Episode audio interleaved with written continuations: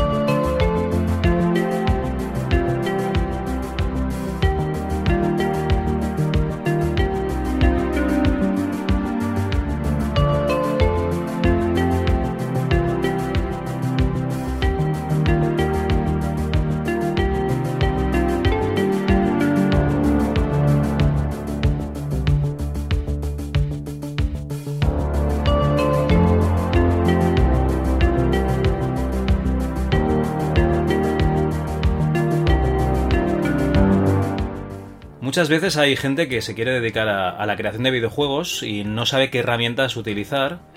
Eh, hace poco tuvimos aquí a David Ferriz de Devilish Games que empezó precisamente con una herramienta española que se llama Deep Game Studio y hoy tenemos el placer de contar con Dani Navarro, precisamente el creador de esta herramienta del Deep Game Studio. Hola Dani, ¿qué tal? Hola, ¿qué hay? Encantado. Igualmente. Oye, ya, me perdonarás haberte acosado durante este tiempo para, traerte aquí arrastrado al, al podcast.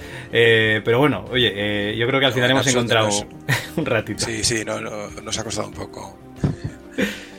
bueno, oye, eh, no nos vamos a engañar, o sea, yo, mi objetivo era hablar de, Deep, pero tú empiezas en esto de, de la programación un poquito antes, ¿no? Porque tú, yo sé que has estudiado una carrera de informática, no sé si la la técnica o la superior, pero yo... Sí, estudié...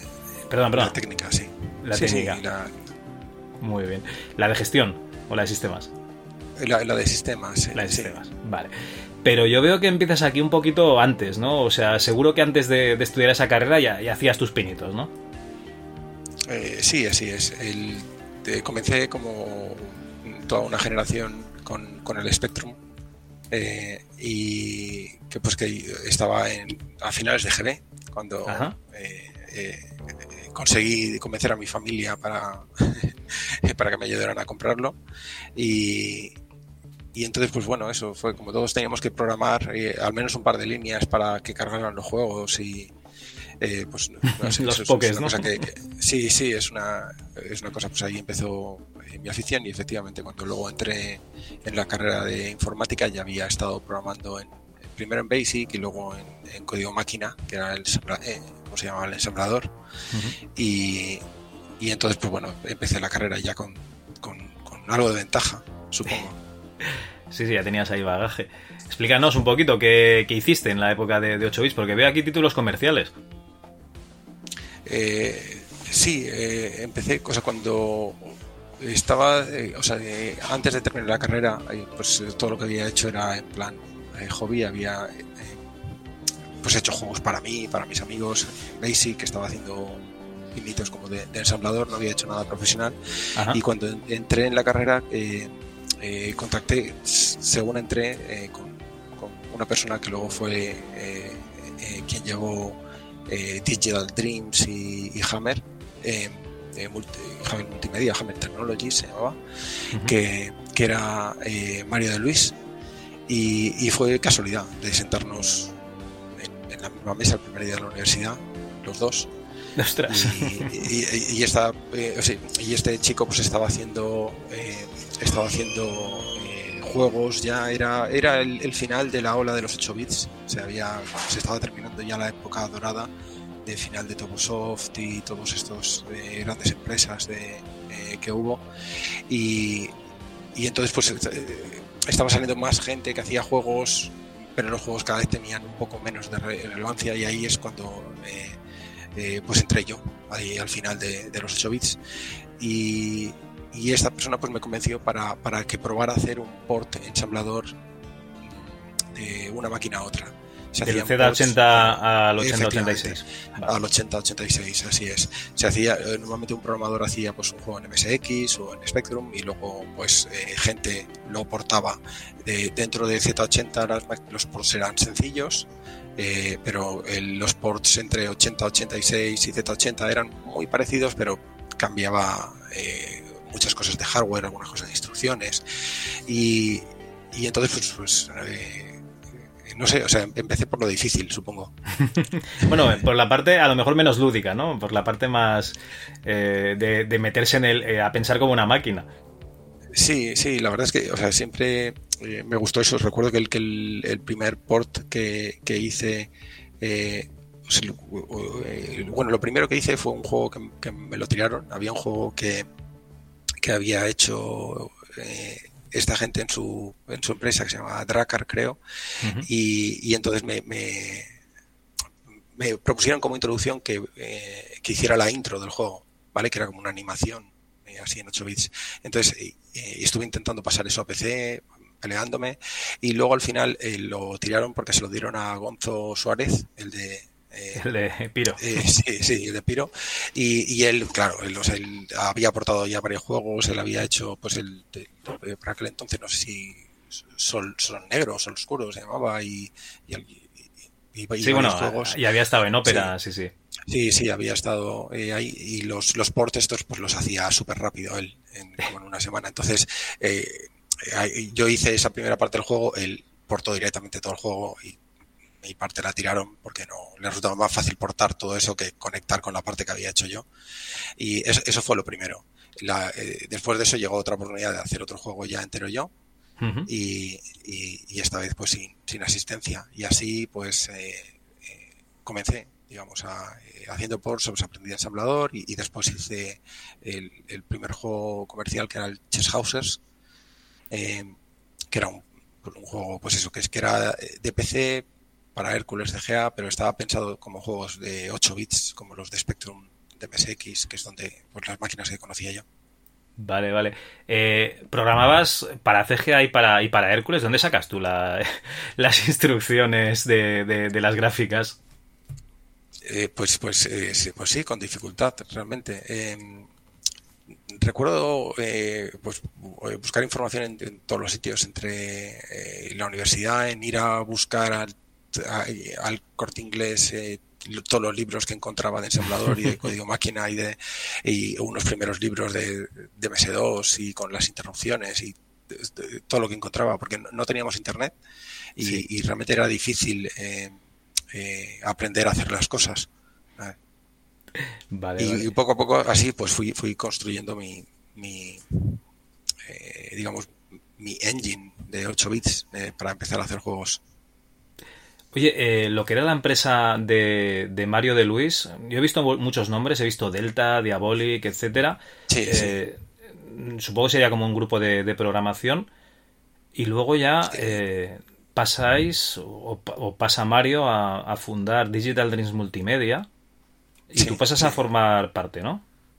Sí, creo que estaban con un distribuidor que se llamaba GL o GLL, que eh, empezaron a hacer juegos ahí y después eh, Diabolic, creo que se llamaron, que, que, era cuando hicieron el Drakkar, que es el primer juego que intenté yo portear. Y, después, pues eso, eh, pasó lo de DDM. Muy bien. DDM ya nos hemos olvidado de los 8 bits. Digamos que los 8 bits mueren en el 92 por... Hay algún juego posterior, pero digamos que del 90 al 92 es el mundo agonizante de los, de los 8 bits. Y Digital Dreams...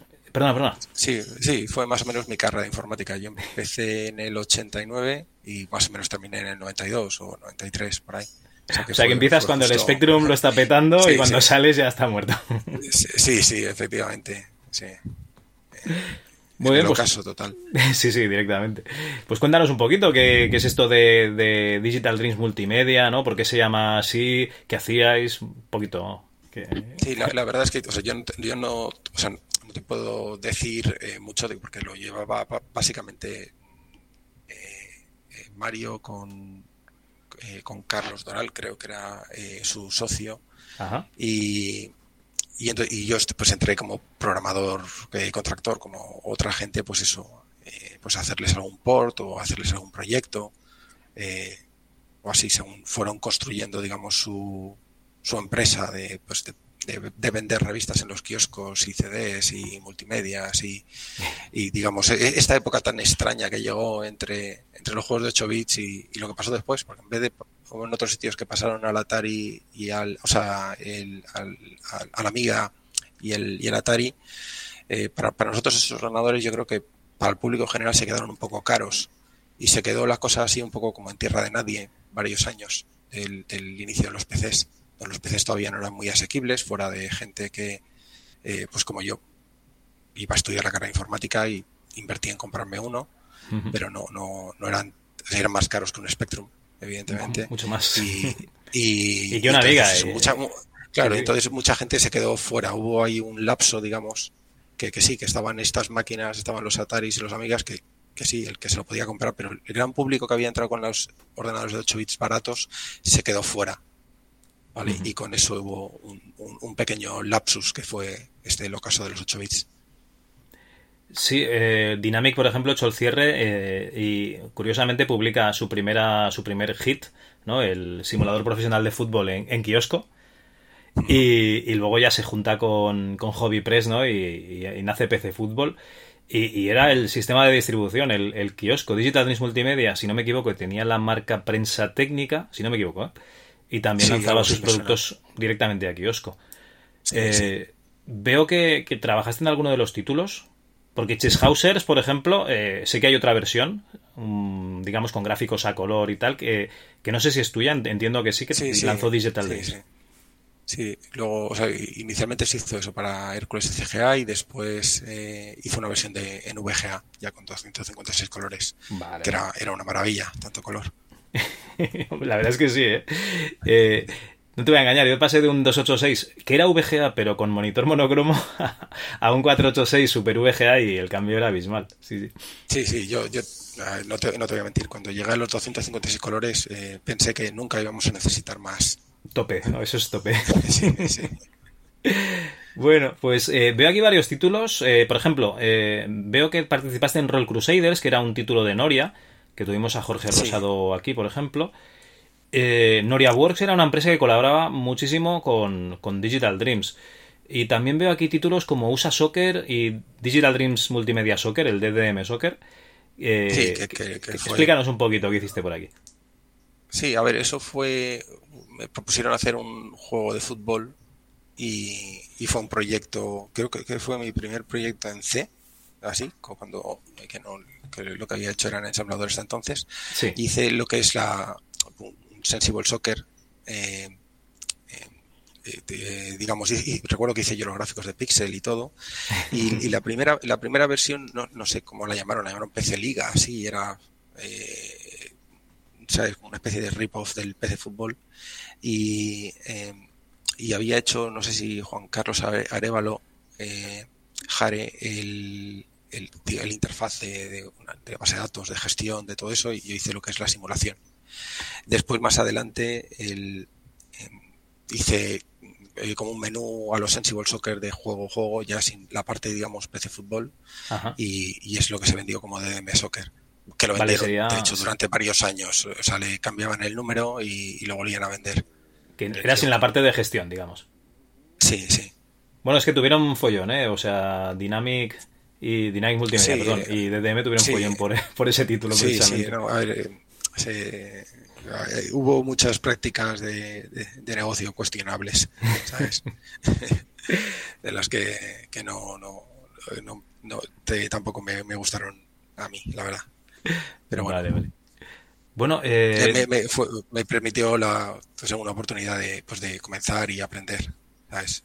Vale, vale. No, no, a ver, eh, o sea, lo mismo que habías hecho antes, eh, digamos, eh, haciendo el Chess Housers o, porteando juegos de 8 bits, pues aquí vas aprendiendo en C, porque realmente lo que habías hecho, como tú comentas, es ensamblador, ¿no? Incluso ese, ese transformador, ¿no? De, ensamblador del Z80 al 8086.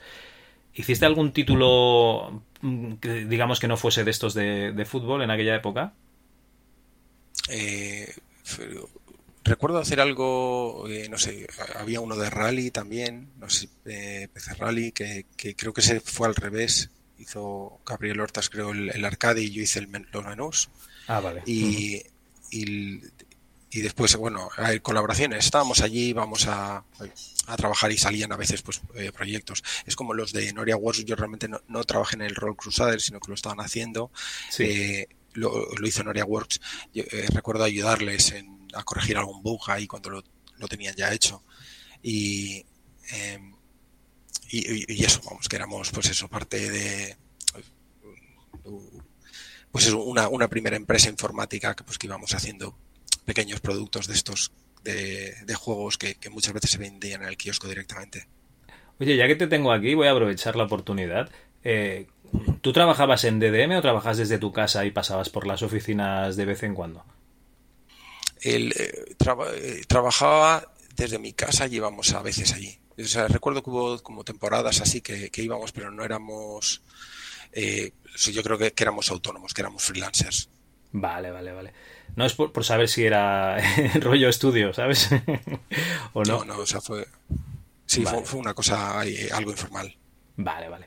Luego, aquí hay una cosa muy curiosa, que es que Noria Works, que es la empresa de, de Jorge Rosado y César Valencia, ¿no? Y todo su equipo, eh, fundan Hammer Technologies, pero es que Hammer Technologies yo creo que es una especie de fusión, ¿no? Entre DDM y Noria. Es como si, si DDM ampliase y adquiriese un grupo de, de, profesionales y se funda Hammer Technologies, pero yo lo estoy diciendo desde fuera con el conocimiento que tengo. Yo no estuve allí. Entonces, ¿tú el paso sí, este de, de, Digital Dreams Multimedia Hammer, cómo lo ves? El, la verdad es que lo recuerdo desde fuera, porque yo no estaba en la parte, o sea, yo era un, un friki de un ratón de biblioteca de, de programar y toda la parte de, de, negocios me era completamente ajena. Entonces yo sé que estábamos en una oficina que era DDM, que era un eh, y, y luego nos fuimos a otra y de pronto era Hammer, si te digo la verdad. O sea, vale, vale. Que, que, no sé si fue eh, algo solo de, de Mario, yo que yo creo que sí, que Hammer era de Mario. No, no sé cuál fue, si hubo eh, algo con Noria o, ¿sabes? O, o sea, sí, sí recuerdo cuando nos fuimos a la otra oficina eh, que se, se unió eh, más personas que hicieron, que salieron algunos otros proyectos que salieron de Hammer. Uh -huh. Y, pero eso, que y que pues pasamos de ser una oficina de, de que íbamos a veces 3 o 4 o 5 pues a 8, 9, 10. Bueno, es que Hammer Technologies eh, a mitad de los 90 lo estabais petando. O sea, aquí estaban haciendo el. el ¿Cómo se llamaba? Ese de el avalanche, ¿no? De, de snowboard. Estabais sí, sí, haciendo sí. mogollón de, de proyectos Pérez. a la vez. Eh, sí, sí, o sea. Break Tennis de Luis Fernando, sí. Muchísimos, muchísimos proyectos simultáneos, ¿no? Eso parecía la factoría Dynamic, ¿no? En los buenos tiempos, o sea, lo estabais ahí petando mucho. Eh, y, y, tú sacas el, el Deep 4, bueno, el, el D4, el Deep, que yo no sé si, si es una cosa que ya, ya, llevabas arrastrando desde hace tiempo, cuando empiezas a aprender C, o, cómo, cómo, empiezas tú a, a, gestar este Deep Games Studio. Sí, el, a ver, el, Deep Games Studio salió de mis... Hay como muchas herramientas eh, que, que los haces para para ti mismo, porque las necesitas. Cuando yo empecé había tan, tan poca cosa para eh, hacer juegos que realmente te tenías que hacer tus programas para hacerte los gráficos de píxeles, tus rutinas para guardarlos en ficheros, para cargarlos, para, para gestionar todas las cosas, tus rutinas de sprites para pintar sprites y, y ya está. Y, en la carrera de informática es, salió...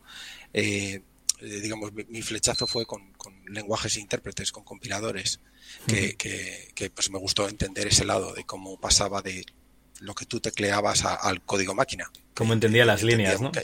claro, que yo entendía muy bien el código máquina y, y entonces pues eh, ahí desarrollé una fascinación de cómo se programaba, programando en un digamos en, en, un dialecto más elevado, luego todo eso se traducía a código máquina. Entonces eso eh, me gustó y, y Deep nace de, de, de, unir esas dos cosas, de unir pues, por un lado todas las herramientas que yo había ido haciendo para hacer juegos eh, con, con, digamos la, la, la, pasión que adquirí por, por lenguajes, intérpretes y compiladores y, y, y fue eh, básicamente mi proyecto fin de carrera. Ah, o sea, eso, eso lo presentaste como proyecto de fin de carrera, qué, qué bueno. Sí, sí, fue, fue el, mi proyecto fin de carrera, el, eh, se llamaba así, eh, lo que es un, un, lenguaje para programar videojuegos, lo que sea, y al final escaló, escaló, creció, creció, y, y de ahí salió el Deep. Madre mía. Eh, oye, por curiosidad, ¿qué recepción tuvo eso como proyecto de final de carreras? Sí, pues eh, no, no lo llega a presentar. Ah, vale. No lo llega a presentar. No lo llega a presentar porque el proyecto creció tanto que... Eh, Te absorbió, ¿no? Que se, no, que se, se me hizo eh, infumable realizar la tesina. Es decir, la, el, el, el, explicar el proyecto tenías que detallar a, a, un nivel muy detallado absolutamente todo lo que metías en tu proyecto fin de carrera. Es decir, cada, cada cosa, cada tabla, cada grafo de cada BNF del lenguaje, de, de todo eso. Y, y, realmente habíamos añadido tantas, tantas cosas, había añadido tantas cosas al a que, que que, que, que, que, o sea, fue un arduo trabajo escribir el manual de usuario, que ya fue un libro tocho. ¿Sabes? O sea, si, para explicar cómo funcionaba todo por dentro y cómo lo había hecho y todo el proceso para llegar a ello, eh, pues o sea, hubiera sido una enciclopedia. Nada, si lo peor de, luego... de, la tesis era hacer la presentación y, y la documentación, claro, claro. es verdad, sí, sí. Y, y, y, la verdad es que en esa época tampoco eh, eh, pues se, había pocos informáticos, realmente se los refaban y, y realmente tu, tu eh, digamos tu currículum era qué habías hecho y dónde habías trabajado y tu experiencia y entonces no, no, me hizo falta realmente a lo largo de mi vida en ningún momento. Vale, vale, vale. El, Pero no, no, lo acabaste presentando nunca, ¿quieres decir que a día de hoy no, no, no, no, no fastidies? sí, sí. Coño, pero echa un mail y, y, que te lo convaliden, me cago en la mano. Hostia. Sí, sí. Qué bueno. Pues sí, sí. Así vale. Que, Vale, vale, o sea que... Bueno, el que... Verdad, verdad. Sí. No, y, y, eso, que el, el DIP empezó, el, el, el título, eso como, como, tú dices, es de, venía de D4, porque recuerdo que hice el, dos programas de dibujo para el Spectrum. Eh, el primero en Basic y luego el segundo ya con, con código máquina, que, que, era el Div 1 y el Div 2. Y luego empecé gran parte de los juegos que hice, el del soccer y o sea, estas cosas primeras que había hecho, eh, lo hice apoyado de un, del, del D3, que era mi tercer programa de, de dibujar píxeles. Eran eh, programas sencillitos, estilo el Melbourne Draw y estos que habían, de poner píxeles con las teclas, sin ratón, ni lápiz, ni tal. vale. Con, con OPQA, ¿sabes? Eh, dibujaba yo. Y, eh, y entonces cuando empecé, digamos, el, el Dibu 4 era eh, la cuarta iteración del programa de dibujo de I4 números romanos y, y, ahí se quedó, se quedó con él, se empezó a hacer el entorno para hacer el, lo de los píxeles y lo, le metí el compilador y ahí ya apareció la herramienta básicamente. Oye, eh, lo que sería el, el, lenguaje de programación que, que te inventas tú, ¿en qué, en qué lo basaste? El, el, pues en, en, lo que yo había aprendido eh, por aquel entonces en la universidad, en la Universidad de Informática eh, Técnica enseñaban Pascal, eh, en, realidad, bastantes lenguajes. Yo recuerdo, a ver, pues, estudiamos desde RPC, COBOL, lenguajes antediluvianos, AC, C++, eh, Pascal, eh, ensambladores, Lisp, o sea, SQL, eh, se aprendían bastantes, eh, una paleta de, lenguajes bastante amplia. Pero eh, lo que más fuerte daban los primeros años, así como lenguaje para, para enseñarte algoritmos y programación y todo eso fue Pascal, que fue para mí el primer lenguaje eh, ordenado después de venir de Basic y Ensamblador, que eran eh, Spaghetti y Monster los dos, ¿sabes? Entonces eh, Pascal pues, te, tenía una estructura y tal que era eh, más fácil pues eh, ver un programa y entender la estructura y saber ver los bucles y todas las cosas. Entonces, eh, pues eso supongo que, que fue el que, que, por ahí andaron las, la, fue, fue el lenguaje que quizá más me influyó. Por aquel entonces, o sea, no estaba yo todavía tan ducho con, con C, uh -huh. que eh, tip lo programa enteramente en C y eh, algunas partes en ensamblador, ¿sabes? Pero eh, el, el 98% en C. Y, y, y, pero eso, al, al principio era eh, Pascal, porque yo, yo, lo que pensaba era hacer un, un, un, digamos, hacer un script, ¿vale? Como ahora hay tantos, luego han aparecido tantos lenguajes de scripting, donde, eh, digamos, no, no pierdas el tiempo con de todo el boilerplate code, que se llama todo el, todo el código de que eh, va a funcionar con la máquina, pintar los sprites y hacer detectar las interrupciones y todas las cosas y ir al grano. A, sí, un poco como lo que sería la explosión, las teclas y, y, colisionar y el sonido y ya está. Un poco ¿Ves? lo que sería el Game Maker, por ejemplo, ¿no? Claro, sería claro. algo similar. Claro. Sí, un engine, realmente. Luego mm, yo me he dado cuenta que luego lo que hice era un engine Sí, sí, sí, no, no, es que era, era, un engine, lo que pasa es que, claro, en aquella época, como no había tampoco muchos, pues eh, lo que nos sorprendió fue eso, ¿no? Encontrar en los kioscos que fuese español y, y, no solo eso, ¿no? Sino que fuese influyente en, en, otros países, porque realmente luego ha habido eh, sucesores espirituales o, copias, ¿no? De, de, tu, de tu DIP. Y una pregunta, las características básicas que tenía que tener un PC, imagino que eran MS2 o, o DR2, no sé si funcionaban los dos, y, una VGA, ¿no? Entiendo, y, Son Blaster, o sea, ¿qué apoyo dabas? ¿Dabas eh, apoyo a la tarjeta Son Blaster y a la tarjeta VGA o tenías que, chequear un poco lo que tenía el, usuario?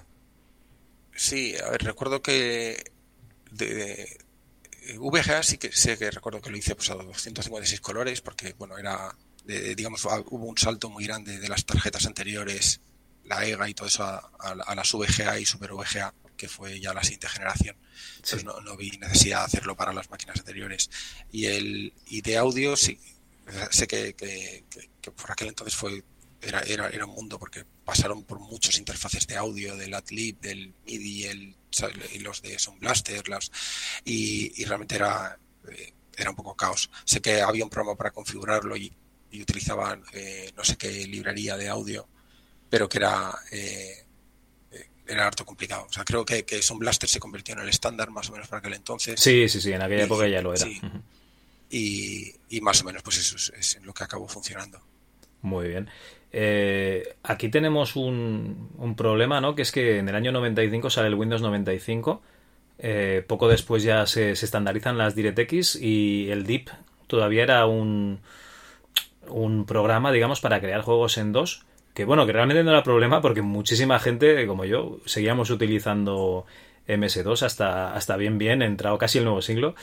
Eh, cuando estabas en el desarrollo de, Deep, eh, ¿viste necesario en algún momento el pasar a, utilizar las DirectX? Eh, no, a ver, por, por a ver, las circunstancias tal y como pasaron, Deep se acabó tristemente abandonando. Eh, cuando eh, digamos hubo un desencuentro pues eso entre Hammer y, yo vale y, y, entonces pues eso no hubo eh, pues problemas de, pagos o algo así y, y entonces mi, mi, conclusión es que no que me tenía que ir de, de esa empresa. Y, y, y, fue cuando estaba, o sea, yo estaba realmente metido, había hecho la primera web del DIP y estaba, pues eso, todo, realmente era, eh, a lo que me quería dedicar. Pero... Es que lo estabais petando porque es que hasta teníais, bueno, no sé si era vuestra, ¿no? Pero teníais la revista DIP Manía, eh, que cada mes en los kioscos mostraba ejemplos. Claro, eso salió eh, después, mientras se, se, estaba haciendo yo creo que el DIP 2 o por ahí. Y, y entonces, bueno, no sé, el desencuentro este pues, a, nivel de negocios me pilló que tenía el DIP 2 casi desarrollado, una actualización, digamos, que, metió bastantes cosas y, tuve, digamos, vi solo dos alternativas, que una era irme, ¿sabes? Y ya está, o, al final lo, que hice es entregarles el DIP 2 eh, a cambio de un pago a tocateja ¿sabes? Y desentenderme del proyecto para siempre. Entonces, eh, pues, eh, eh, tristemente era o, ¿sabes? O irme con la cabeza alta y sin un duro, ¿sabes? O, cobrar algo, ¿sabes? Y irme a, hacer otras cosas. Entonces, lo que es pues, el código fuente se lo, se lo vendiste tal cual a, Hammer. Sí, a ver, no, no creo, no, no, recuerdo las particularidades del contrato, pero vamos. Eh, que sí, o sea, tenían derecho a la explotación, digamos, de, del proyecto. software, vale, vale. Sí, lo que pasa que, claro, sin, sin, sin sacar más actualizaciones y todo eso, pues se quedó ahí, básicamente. Vale, vale. Eh, no nos vayamos tan lejos, espera. Una cosa principal para que alguien utilice Dig Games Studios que se, que se vean, ¿no? Que haya juegos de ejemplo y que se vean las, las posibilidades de, del engine. Y yo creo que muchos juegos que, que hiciste en este periodo era para eso, ¿no? Para, para demostrar lo que podías hacer con, con tu engine. Sí, sí, recuerdo que eso fue una parte especialmente divertida, el, no, solo hacer la herramienta, sino poder utilizarla. Y hicimos eh, eh, bastantes juegos. Recuerdo que eso me, eh, me, gustó especialmente porque pude hacer un pequeño Street Fighter, pude hacer un Pac-Man, pude hacer un juego de eh, un shoot 'em up, pude hacer un montón de juegos que no, no toda la gente que trabaja en la industria ha podido desarrollar distintos géneros eh, hoy en día con las herramientas más avanzadas que hay indies, pues sí, muchos estudiantes que terminan la carrera, terminan un estudio y pueden hacer eh, juegos de, distintos géneros, pequeños pinitos, pequeños proyectos, pero por aquel entonces pues la gente, claro, se metía a hacer un tipo de juegos y lleva tiempo, no, podías hacer un juego de cada, ¿sabes? y, y, y, pues eso me permitió hacer juegos pequeñitos así, un poquito de, cada, que fue muy divertido. Muy bien, ¿no? Además, eh, tenemos un, chaval en el, en el grupo de Telegram que se llama Mr. Kappa, que, ha estado compilando todos los ejemplos que ha encontrado de, de Deep y nos, lo iba, nos los iba colgando. el de lucha y el, el Fostiato, si no me equivoco, se llama. Sí, sí, sí, Bueno, oye, eh, ¿empiezas tú siendo una persona que está desarrollando el me, me, alegro de que no fuera yo la única persona que ha encontrado el título divertido. no, no, no. Hombre, hacía gracia, coño, que hemos, que hemos leído muchos mortadelos todos aquí. sí, sí, sí. Empiezas tú solo y, luego leo aquí eh, que erais un equipo de cinco personas con, eh, con el DIP. sí, a ver, hacia el final, cuando o sea, el proyecto lo estuve desarrollando, pues eso, como proyecto fin de carrera, luego enganché tras la carrera el, año de, de, de Milek, que, estuve de haciendo de conciencia en un colegio y me quedó tiempo para seguir desarrollándolo también. Y, y cuando ya lo tenía más o menos todo hecho, el, eh, pues eso, el, eh, Hammer pues vieron el potencial al proyecto y, entonces pues eso, decidieron decirme, vente para aquí, para la oficina y te, ponemos ayuda para, para, terminarlo, para hacer todo lo que haga falta y sacarlo. Y entonces eh, se, o sea, varias personas se unieron a, eh, ayudarme con diversas partes. Estuvo pues Fernando Pérez, que, que, fue el que hizo el, eh, el Snow, el Snow Break o como se llamaba, algo así y em, eh, Luis Fernando, que fue el que hizo el, el tiebreak tenis, o sea, que, entraron y, otras personas, pues eso, que han, ido a pasar eh, parte de la industria en distintos sitios, Juan Tamargo y, de tal, que, entraron, pues eso, ayudar con alguna parte del proyecto para, para, para, digamos, ponerle las últimas piezas antes de salir. Vale, vale, vale. No, no, y, lo que te digo yo, eh, o sea, realmente lo, lo estáis pegando, eh, petando. Estaba el. Recuerdo en aquella época en los kioscos también estaba el Dark Basic, si no me equivoco. Sí, sí, sí. Y el Deep Games, teníais la, página web. perdona, perdona. Dark Basic creo que fue algo, algo posterior, porque recuerdo que ya era como eh, para las tarjetas 3D. Ah, podría ser. Sí. Y recuerdo verlo con, posterioridad y no sé, siempre me han gustado mucho las herramientas de, desarrollo y todo eso, quizá a raíz de hacer el Deep y, y he seguido y he visto todos los entornos y engines que la gente ha ido haciendo.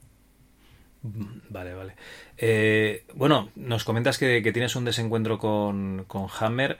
Eh, yo sé que en la época en que tú te vas, porque tú, te vas a Dynamic Multimedia, en la época que te vas tú no te vas tú solo, o sea, se va César Valencia, se va Jorge Rosado, se van mogollón de, programadores y grafistas de, Hammer a, Dynamic Multimedia y es justo la época en la que han echado los hermanos Ruiz.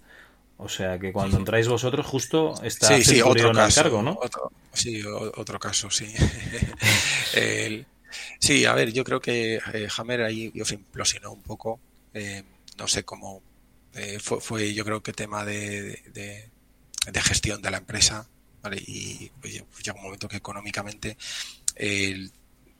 no sé exactamente lo que pasó, pero, pero no, no no, no, debió haber una buena gestión. Por ahí pasó eh, muchísimo talento de la industria, ¿sabes? Eh, y, y, en un momento dado, pues eso, que estábamos todos, todos yéndonos por ahí los viernes a tomar una cerveza, todo, toda esta gente de, la industria, eh, allí en Hammer.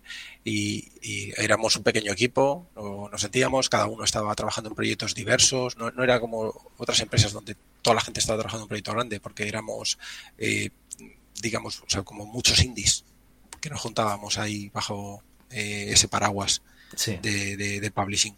Y, pero llega un momento que pues esta empresa más o menos implosiona, toda la gente está descontenta y, y, eso estamos muy, muy a gusto con, con los compañeros, unos con otros, pero, pero, pero se va eh, creando un caldo de descontento en general con, con, la empresa. Y, y, la gente, pues efectivamente, parten todos en distintas direcciones. Algunos de nosotros eh, eh, para Dynamic, primero fueron, creo, eh, César y, y, Jorge Rosado, que montan el equipo del PC Atletismo. y, y, luego fui yo con, con, con otro equipo que, que pasó a hacer la prisión.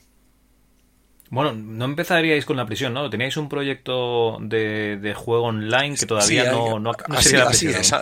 sí, eh, realmente pues, cuando me fui para allí lo que quería hacer era el No Man's Sky,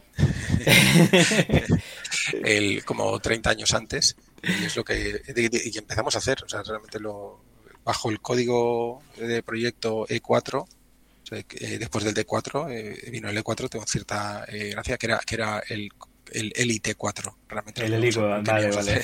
pero, pero, lo que queríamos hacer era una especie de No Man's Sky. Y, y empezamos, pues eso, no sé si dos, tres meses o lo que sea. Pero cuando Centurión, que, que, que, para los negocios no era tonto, se olió de que eso para mañana no iba a estar, ¿sabes? pues entonces propuso, digamos, que, hiciéramos otra cosa, un juego online, que conectara a la gente, eh, que la gente pudiera chatear y, menos ambicioso, que, bueno, al final eh, se acabó convirtiendo en la presión. Sí, tuvimos aquí a, a Sobacus y a, Sony, como te comentaba antes fuera de, micro, que nos explicaron un poco que la prisión realmente ha durado hasta, hasta hace dos días. O sea, que, que le han ido aguantando mucho tiempo. También creo eh, sí, un, buen fanbase. Muchísimo. Yo creo que muchos matrimonios han salido de, la prisión, por lo que nos explicaron. Bueno, eh, ¿qué tal el ambiente de Dynamic Multimedia comparado con lo que había en, Hammer? Eh, pues a, ver, fue un poco locura realmente de, o sea, viéndolo en retrospectiva después con la experiencia del tiempo, muy poco sabíamos lo que hacíamos y, y, realmente pues eso no el, que yo hubiera hecho el deep me, me convirtió a ojos de la gente como diciendo pues este sabe mucho sí sabía de programación pero no sabía de nada más. Entonces pues cuando te empiezas a llevar eh, un, equipo pues no. O sea yo luego he visto que en ese momento de mi vida no, estaba capacitado para hacer eh, 50 eh, cosas de gestión que, de las que nadie me había explicado ni sabía que se tuvieran que hacer ni, nada. y, bueno, a ver, pero todos los proyectos funcionaban un poco eh, eh, así, es decir, era, bastante indie el ambiente, no es, no es como, no, no, no una manera estructurada. Y entonces, pues eso de la, la prisión empezó pues con buenas eh, intenciones, pero yo, y llegó un momento que yo partí de la empresa y, y entonces que fue cuando luego me fui a, a Londres cuando en cuanto llegué a Londres me di cuenta que el trabajo que estaba intentando hacer yo eh, eh, lo hacían 10 o 12 personas en, Sony. ¿Sabes? Eh, que tenían formaciones que, de las cuales carecía yo absolutamente todas, ¿sabes?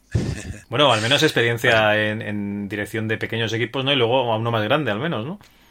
Sí, sí, no, sé, al final siempre he, acabado gravitando a, a, llevar equipos eh, un poco a regañadientes y he ido aprendiendo con, con, el tiempo, con la vida. Ahora quizás donde el momento en el que más a gusto me encuentro con, con, el equipo y con y, en el puesto, eh, porque eh, bueno, es, es, como la teoría esta de que siempre te, te ascienden hasta el punto de máxima eh, ineptitud, ¿sabes? si lo haces bien, te ascienden al siguiente puesto, si lo haces bien, te ascienden al siguiente, hasta que lo hagan mal, ¿vale?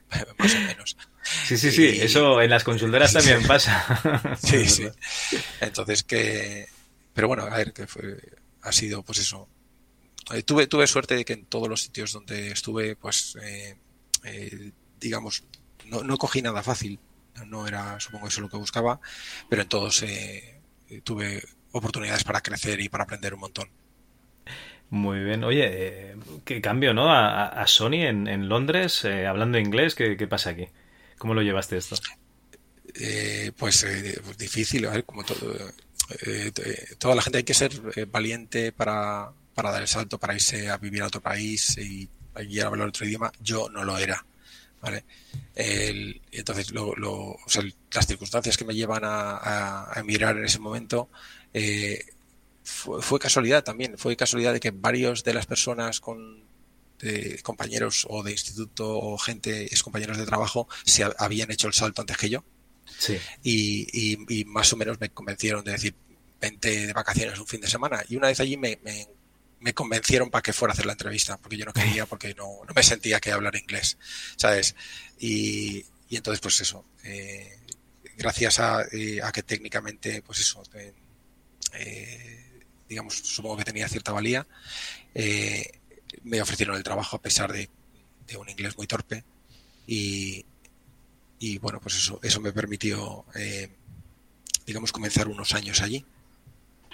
Uh -huh. eh, trabajando, estamos hablando ya de, de principios de los 2000, eh, trabajando en sí. plataformas que no eran PC. Sí, ahí eh, cuando eh, Salto están buscando gente para, para, los equipos de PlayStation 2 eh, y que fue un, momento eh, muy bonito. PlayStation 1 había tenido mucho éxito y PlayStation 2 eh, salió y creció un montón. Entonces yo entré en un en, el proyecto de Getaway que, llevaba ya, pues cuando entré yo, dos años y medio, tres años realmente. Estaban ahí peleando por acabarlo, les faltaba eh, pues dos o tres programadores que ayudaran a cerrar eso. Vale. Y, y, y, fue pues eso, donde, donde empecé. Luego en mi paso eh, por Sony pues estuve en bastantes proyectos. Muy bien, muy bien. Y digamos que cuando se acaba esa etapa vuelves a una de las compañías grandes con alguien con el que habías empezado en los 8 bits también. Eh, sí, así es. El, cuando, o sea, en Sony estuve hasta el dos, del 2000 al 2007, por ahí, y fue, eh, y al final acabé eh, llevando eh, un, un, proyecto de PSP, uh -huh. que, eh, cosa de lo que me siento bastante orgulloso como emigrante que había ido hace siete años sin apenas hablar el idioma y acabar pues dirigiendo un proyecto allí. Eh, también no sé cómo. Es como que, que, toda mi vida he sentido como que me, me van cayendo las responsabilidades y, y, no sé, yo no las he pedido. Siento que, que, que alguien me las ha puesto encima. ¿sabes? Y, y entonces, y en ese momento pues, fue una decisión vital de, de, irme de allí. O sea, fue porque eh, realmente no, no, sentía que si me quedaba allí me iba a alejar eh, de mi familia. Sí. Dice, dice que toda la gente que se va a vivir fuera está o un mes, o tres, o seis, o un año, o toda la vida ¿sabes? Es como que, que hay eh, periodos. Mucha gente que se va un mes, o te quedas un poco más, te quedas tres meses, seis meses, pero, o sea, como, llega un momento que, que, ya si te quedas más, eh, ya es fácil, pues eso, que acabes, pues, eh, bien viviendo allí. junto con una pareja de otro país, o, ¿sabes? O, o viviendo allí, o lo que sea, eh, haciendo vida. Y, y, en ese momento decidí que no, no quería, eh, eh, digamos, asentarme en el futuro ya alejado de mi familia. Uh -huh. Vale, vale. Y, y, bueno, vienes a, a parar a, a, Piro, ¿no? Pero Piro, no el Piro de que están haciendo comandos, sino un Piro eh, del año 2007. Sí, un, un, Piro también del final, que es, es mi especialidad. De pillar, todas las cosas cuando, pillar todas las cosas cuando, cuando están a punto de estrellarse. Y, y entonces sí, sí, un Piro que, que, que fue, pues se había ido ya eh, eh, Gonzo y se había quedado solo Ignacio Pérez Dolcet. Y, él, y realmente era un, Piro súper descabezado también, de que, pues eso, que no, no eh, digamos, no, no, no, había gente dirigiéndolo con cabeza de juegos ni técnica y, y, y, y estaba, y cuando, cuando, recuerdo cuando vine eh, a verlo, eh, como estaba en, me hablaron de, de, un proyecto y de otro proyecto y, y entré, digamos, a, a, trabajar en un proyecto nuevo, un juego nuevo que íbamos a hacer, uh -huh. que, y, y digamos mi condición fue entrar pero no al COPS porque COPS era, había pasado ya por dos directores o tres, tenía un equipo de 50 personas que estaban súper quemados. Y entonces yo dije, bueno, digo, voy a Piro a condición de que no voy a trabajar en el COPS. Y me dijeron, sí, sí, sí. ¿Sabes? Y, y entonces, pues eso, empezamos un, un, proyecto y a los dos, tres meses eh, me dijeron, oye, no, Dani, te necesitamos en el COPS. ¿Sabes? Y, y, y, no sé por qué, y no sé por qué dije que sí, realmente. ¿Sabes? Aquí esto es un patrón, ¿eh? O sea, te, ponen en cargos directivos porque no sabes decir que no y aquí te meten en el Efectivamente, eso lo has dicho. y eso llega hasta el día de hoy. Lo que, más, lo que más me ha costado es aprender a decir que no. Sí, eso... teniendo ciertas dificultades. Sí, sí, eso llega hasta el día de hoy, por eso estamos haciendo esta entrevista. Sí, sí. Madre mía. te digo que no. ¿Ves? Ah, bueno, entonces, en Piro la gente, como se ah, llama. sí, sí, sí. En Piro la gente salía quemada, ¿no? Porque claro, era Piro, ¿no? Era fuego. Sí, eh, eh, eh, en Piro estaban ya quemados. Había un, ambiente, digamos, muy poco constructivo. para mí esto fue notable desde el principio, sobre todo porque venía de, Sony y donde a ver, hay de todo, todo, todo el mundo es humano, hay gente mejor y peor y todo eso, pero en general hay cierto cierta profesionalidad en el, desempeño del trabajo que estaba carente en, esta empresa de España, ¿sabes? Y, y, entonces, pues eso, era. Eh, fue, o sea, fue, fue difícil. Yo estuve en, creo que es un año más o menos luchando por el COPS, por darle una dirección nueva. Cambiamos, se estaba haciendo una tecnología que en una engine que, eh, que, que, no terminaba nunca, que estaba llena de bugs y, y empezamos a, a, rehacerlo como un proyecto para Unreal. Y, y, bien, y, no, nos chocamos con otras eh, trabas de gestión hasta el punto donde vi que, que, no, que, eso no iba a salir adelante nunca, hiciera yo lo que hiciera. ¿sabes? Desde entonces yo creo que ya me apunté eh, que no, eh, o sea, voy a decir que puedo cambiar el mundo yo solo, ¿sabes? No, no, a ver, eh, no, no, no, puedes hacer nada. Un equipo que lleva mucho tiempo intentando sacar un juego y que, y que ni a nivel, digamos, de, del mismo equipo de programador ni de gestión lo pueden sacar, no lo vas a, a, liderar tú del día a la mañana y lo vas a arreglar todo. Sí, a ver, yo, yo soy, eh, soy, muy orgulloso del trabajo que he hecho en, en muchos de estos tramos, ¿vale? Eh, lo que pasa que, que, efectivamente es difícil. Es decir, para que una empresa eh, donde hay 100 personas funcione, no, no, no lo hace una persona, no lo hacen dos, no lo hacen tres. O sea, tiene que haber, eh, digamos, muchas piezas acertadas en la máquina para que, aunque haya unas cuantas que no están tan acertadas, eh, la cosa funcione. Cuando la balanza ya, digamos, hay más piezas que no funcionan que piezas que funcionan, es muy difícil mover las cosas. Vale, vale. Bueno, ¿y qué decides hacer? Yo, yo, mi, mi, lección en la vida para, para mí y para todo el mundo es que si quieres ser feliz, vete a un sitio donde la gente sea feliz antes de llegar tú. vale. vale, vale. Que haya buen ambiente. De momento que entres en un sitio y haya buen ambiente. Sí, sí. Muy bien. Bueno, ¿y, qué decides hacer, no? Eh, dices, hostia, voy a dejar ya los videojuegos, que estoy hasta las narices, o, qué haces con tu vida? Eh, pues más o menos, más o menos. Eh, el paso, digamos, a trabajar en, en otras cosas, a desarrollarme, eh, estuve eh, pues unos años eh, dedicándome a la bolsa, a la gestión financiera y volví a, volví a meterme en, en, camisas de once varas y a aprender un montón. y hasta que llega un punto que, bueno, durante este tiempo el, ocasionalmente voy haciendo algún trabajo todavía con los videojuegos porque es es digamos es la profesión que tiene mi corazón desde, desde niño y, siempre me ha gustado. Eh, realmente siempre, eh, realmente a mí me hubiera gustado seguir con el deep si, si la vida me hubiera dejado, ¿sabes? Y hubiera sido feliz. Eh, pero, pero me llevo por derroteros de tener que reinventarme y aprender otras cosas y, ¿sabes? continuamente. Y, y, bueno, pues eso tiene, tiene su lado bueno también. Pero en los videojuegos eso siempre me ha gustado y aunque cuando, cuando he estado en, en otras cosas, pues he vuelto pues a eh, ayudar con a alguien o con un proyecto, o sea, eh, temporalmente, o hacer algún proyecto indie, o, ¿sabes?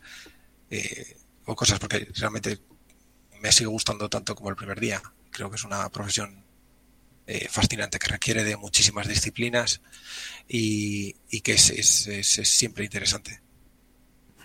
No, no, y, que además, a ver, no lo comentamos, ¿no? Pero es que realmente has trabajado muchísimos otros juegos de otras plataformas diferentes. Ya no estamos hablando de, de PC.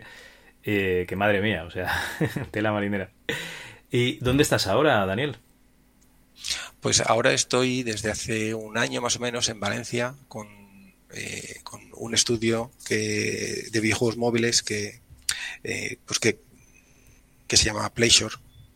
Eh, que pues que estamos haciendo juegos de, de, móviles, que es otro, otro, otro mundo, ¿sabes? Eh, completamente también eh, diferente.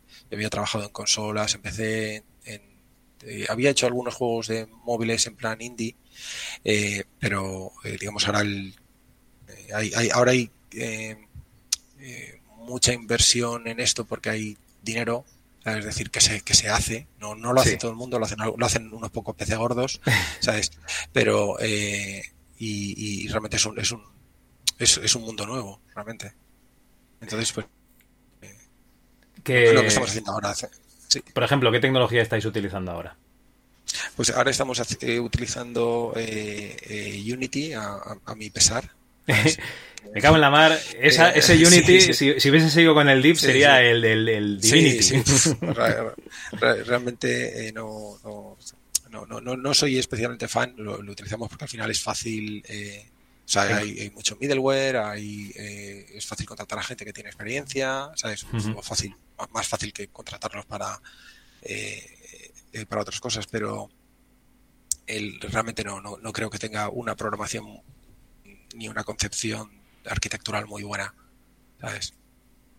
Yo lo he usado un par de veces, no me acaba de, de, de convencer, pero, pero no me hagas mucho caso que yo soy un de esas personas que empieza videojuegos y nunca los acaba. O sea, tampoco no me hagas mucho caso. Sí, bueno, es, es lo más divertido. Lo más divertido es empezarlos, ¿sabes? y lo más difícil es acabarlos, sí, sí. Lo, lo, lo, más divertido es el primer 80% que se hace con el 20% del tiempo, ¿sabes? Eso es lo bueno, sí, sí. Bueno, oye, tengo unas preguntas de este chico que te he dicho que ha estado compilando tus, eh, tus fuentes, ¿eh? ¿no? Los juegos de ejemplo.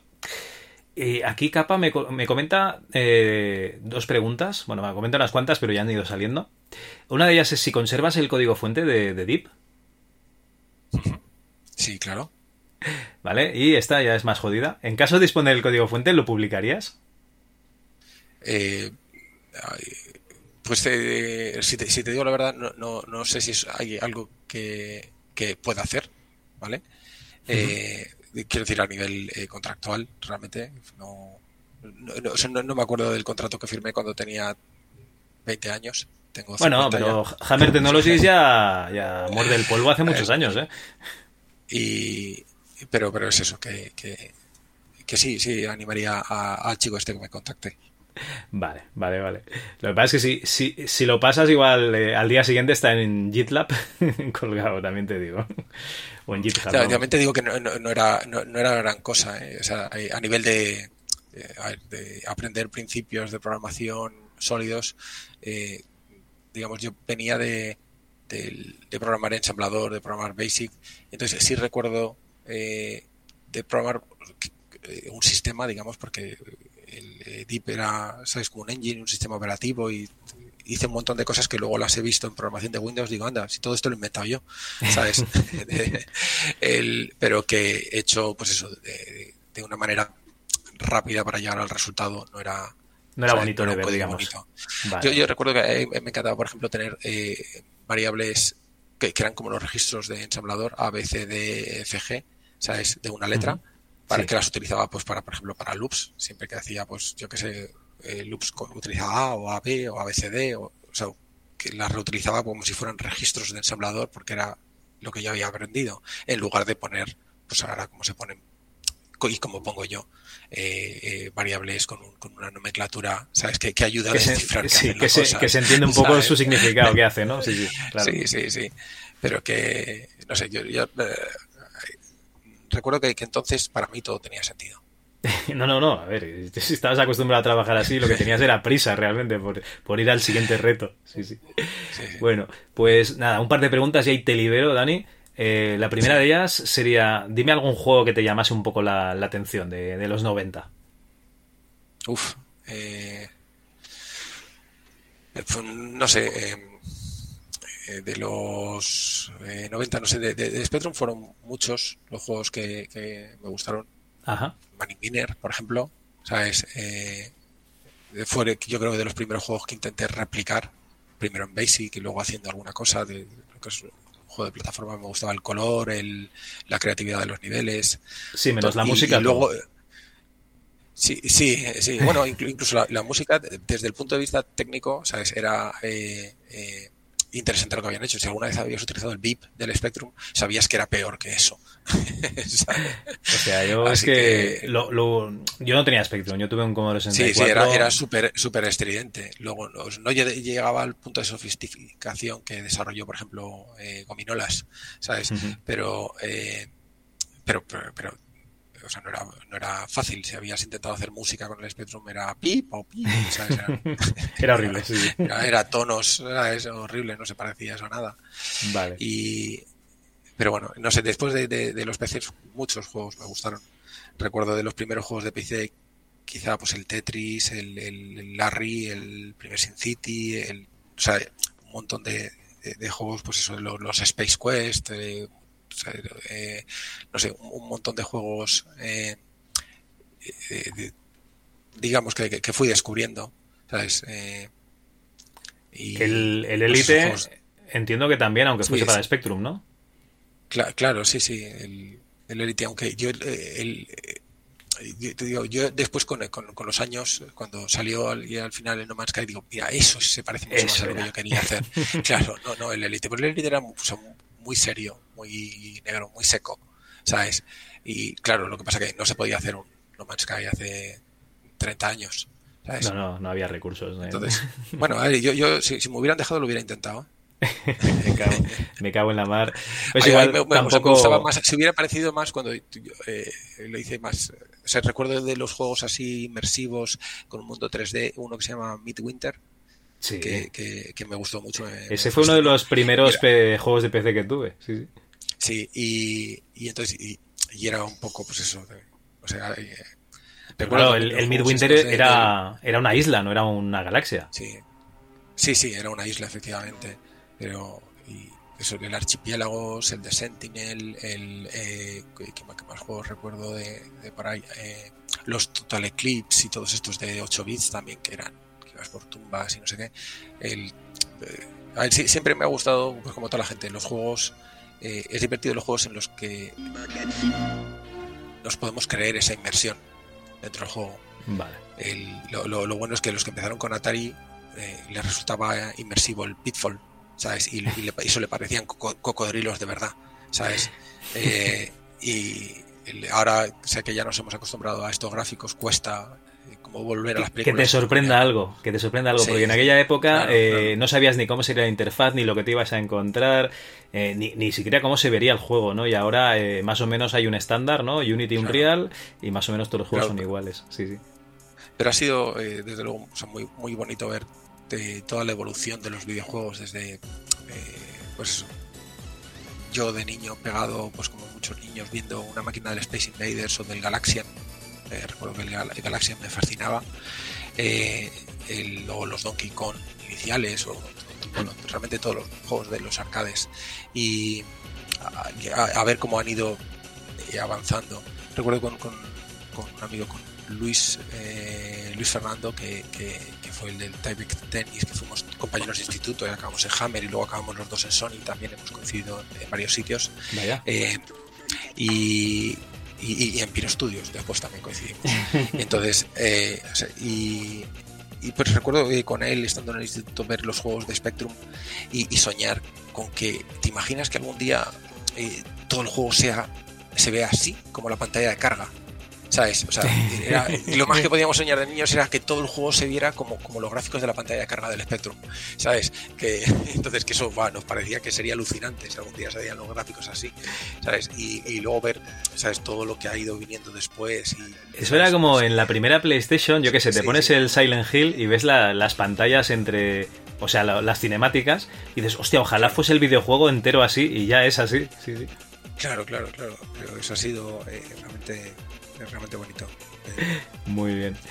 Y venga, la última pregunta y ya te, dejo tranquilo. Eh, ¿A quién te gustaría hacer mm, sufrir lo que has sufrido tú aquí en el MS2 Club? Eh, no, no, no, no, no te voy a. Eh, no, voy a quedar mal con nadie. no, no, quiere, no quieres que acose a nadie de tu nombre. No, no, no, no, no, muerdo el, anzuelo tú. Ya, yo he dicho nombres, tú tira de la lista y ya lo que te parezca. Yo aquí, Luis Fernando, sé que lo has eh, nombrado dos veces, o sea que. Sí, sí, sí. Seguro, ¿eh? Pues eh, eh, hemos coincidido eh, en, ya digo, desde del instituto, eh, que empezamos eh, a hacer cosas en el, en el Spectrum juntos y, y luego pues en, en varios sitios. El, eh, creo que actualmente está eh, trabajando para, para Oculus, para Facebook. Ah, coño. ¿sabes? En meta, ¿no? Eh, y sí, sí, así que, que también, te- también lleva pues eso, una vida dedicada a esto. Coño, pues mira, hacemos un doblete, que, que venga él con John Carmack, ¿no? Y, Pero, pero, hacemos- pero, pero yo no he dicho, yo no he dicho nada, ¿eh? Sí. No, no, no, vale, vale, tú no has dicho No, nada. no, no, no. Ya lo digo so- todo so- somos, so- somos amigos de toda la vida, nos seguimos llevando muy bien. Muy bien, muy A bien. ver. Oye, eh, antes de despedirme, eh, quiero trasladarte un abrazo de- del señor Capa y de, yo creo que de todos los usuarios de Deep, ¿no? En aquella época, a finales de los 90, a principios de los 2000, porque les diste herramientas para, para empezar a hacer videojuegos en una época en la que no había información y nadie sabía ni, ni por dónde tenía que tirar para... Bueno, o era un maldito genio como vosotros, ¿no? Que empezaba a mirar documentación técnica en ensamblador y de las tarjetas gráficas y tal, o era muy difícil, era muy muy difícil liarse la manta a la cabeza y sacar un, videojuego para PC. O sea que traslado ese abrazo de, de todos estos usuarios a tu persona y muchísimas gracias eh, por haber estado aquí con nosotros. Eh, muchas gracias a vosotros también.